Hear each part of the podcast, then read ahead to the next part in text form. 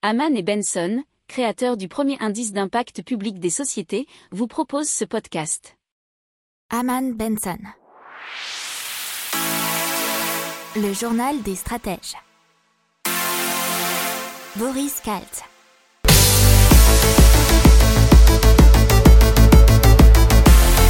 Bonjour à tous et bienvenue dans le journal des stratèges pour l'intégrale écho. Et donc l'Italie qui profite de cette crise pour repenser son tourisme, puisqu'effectivement en 2020 le tourisme à Venise a chuté de 60%, alors qu'auparavant il y avait au moins 30 millions de visiteurs par an. Quant à Florence, c'était 15 millions de visiteurs par an. Donc ces deux villes se sont alliées pour soumettre au gouvernement italien un nouveau modèle de tourisme. Euh, un modèle qui sera plus protecteur des artisans locaux et de la production traditionnelle, mais aussi euh, des secteurs comme l'hôtellerie, puisque effectivement euh, les hôtels sont taxés à plus de 50% en Italie contre 21% pour les logements privés. Donc on parle de concurrence déloyale et il faut savoir qu'à Florence, près de 100 appartements en location, 100 000, pardon, non 10 000 appartements en location sont sur les plateformes en ligne. Alors les deux maires euh, souhaite que les particuliers qui louent plus de deux appartements pour de courtes durées et sur plus de 90 jours par an soient considérés comme des professionnels. Et ils ne sont pas à leur première euh, mesure, puisque par exemple il y a eu des problèmes, si on peut dire, avec des McDonald's à Florence, mais aussi euh, avec les grands paquebots qui euh, saccageaient, selon eux, la lagune. Et ça, c'était en mars dernier. Donc des maires qui ont publié une tribune pour créer des emplois verts, c'est-à-dire des emplois à double impératif social et écologique. Alors je les cite, il est aujourd'hui absurde que des gens soient indemnisés à être malheureux chez eux alors qu'ils pourraient contribuer au bien commun. Selon eux, le climat a besoin de bras pour accélérer la décarbonation de notre économie. Satisfaire de très nombreux besoins individuels et sociaux dans des secteurs variés comme le bâtiment, l'agroécologie ou encore l'économie circulaire. Et il est urgent d'inventer, toujours selon eux, une écologie sociale qui réponde aux besoins concrets des Français et des territoires. Alors pour information, ce sont des maires plutôt de gauche, de Europe Écologie Les Verts et du PS. Donc les prévisions de la Banque de France sur l'économie de la France en 2021 qui seront donc moins mauvaises que prévu puisque notamment l'an dernier la perte d'activité avait été 4 à 5 fois plus importante alors que ici on table toujours sur une croissance de 5,5% en 2021 euh, le recul du PIB n'a été que de 4% en mars par rapport à avant la crise sanitaire et sera limité à 7% en avril.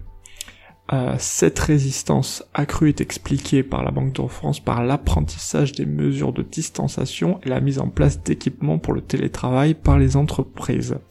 Dans le secteur industriel, ils ont retrouvé un niveau d'activité proche de la normale en mars, sauf aéronautique et autres transports, puisque trois quarts de son niveau euh, normal a été atteint et à un moindre degré dans l'automobile, puisqu'en gros on plafonne à 80% du niveau habituel le rapport de la Cour des comptes et on en a euh, une petite idée des chiffres de 2020 puisque la crise sanitaire aurait coûté 93 milliards d'euros au budget de l'État en 2020 hors périmètre de sécurité sociale et des collectivités. Euh, mais euh, en outre, les effets de la pandémie, ça c'est une chose, mais la Cour note que les dépenses non imputables à la crise ont progressé de 6,7 milliards d'euros en 2020. Euh, soit une croissance proche de celle de 2019 plus 7,3 milliards, et bien supérieure à 2018 avec plus 1,5 milliard à ce moment-là. Et donc il parle d'une hausse structurelle des dépenses qui a tendance à les inquiéter. Donc les prêts, euh, la production des prêts des banques aurait chuté de 20% depuis janvier, ce que nous dit Maël Bernier, porte-parole du comparateur, comparateur pardon, meilleurtaux.com euh, dans un article du Parisien. Et la production de prêts donc a chuté de 20% depuis janvier. Cela signifie que selon elle que les mesures de resserrement d'octroi de crédit prises en fin d'année par le Haut Conseil de stabilité financière commencent à faire effet. Alors les premiers touchés seront les investisseurs locatifs et les ménages modestes qui ont peu d'apport personnel, c'est-à-dire euh, moins de 8 à 10% du montant de la transaction. Et donc à Paris, les annonces immobilières qui se multiplient pour euh, les ventes et les locations. Ainsi, on a de décembre à fin mars plus 89% d'annonces à la vente publiées sur euh, sur les sites des marchés purs parisiens, plus 89 par rapport à la même période sur un an, bien entendu. Le mouvement est encore plus fort sur les studios, 80%, et les deux pièces, 107%. C'est l'explosion qui est boostée par la revente d'appartements loués avant la crise sur Airbnb. Alors par rapport au prix, ils sont en retrait de 0,5%, euh, mais d'autres acteurs comme Home, Liu ou La Forêt constatent de leur côté une baisse un peu plus marquée dans la capitale. Alors sur le marché locatif, l'offre a bondi pour le coup de 204% sur un an pour les meublés dans la capitale et de 158% pour les locations vides. On parle de BlackRock et Temasek qui vont lever des milliards pour les startups qui décarbonisent l'économie. Alors ce sont deux des plus puissants gestionnaires de fonds au monde qui vont créer une entreprise commune d'investissement dans le changement climatique et surtout euh, dans les technologies de réduction des émissions de carbone. C'est là qu'ils vont investir euh, tout leur argent. Ça s'appellera apparemment Decarbonizations Partners et prendra des participations dans des startups qui ont le potentiel de réduire la dépendance mondiale aux combustibles fossiles et d'atteindre l'objectif de zéro émission de carbone en trois décennies. Alors ils engagent un total de 600 millions de dollars dans cet effort, dont 300 millions de dollars de capital d'amorçage pour un premier fonds de 1 milliard de dollars et le reste auprès d'investisseurs extérieurs pour l'instant. Et on parle d'euro numérique euh, et une décision qui sera prévue euh, pour cet été.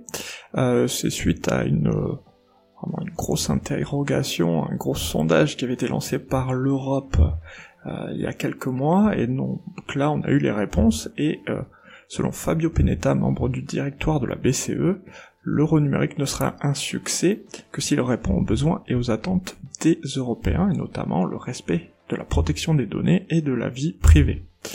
Alors, euh, ça serait une phase formelle d'examen de près de deux ans, et ensuite la mise en place de l'euro prendrait encore quelques années. Alors, qu'est-ce qu'attendent les Européens de la confidentialité, de la sécurité, euh, le paiement d'un zone euro, l'absence de frais et pouvoir payer en dehors de l'Internet? Un euro numérique renforcerait la confidentialité des paiements euh, numériques, dit notamment Monsieur Penetta. Il faut rajouter quelque chose, c'est que le but c'est aussi d'avoir plus de transparence pour les transactions numériques en euros afin de prévenir le risque de blanchiment et de financement du terrorisme. Alors les réponses qui ont été euh, concentrées euh, en grande partie en Allemagne, puisque c'est 47% des réponses, en Italie 15% et France 11%.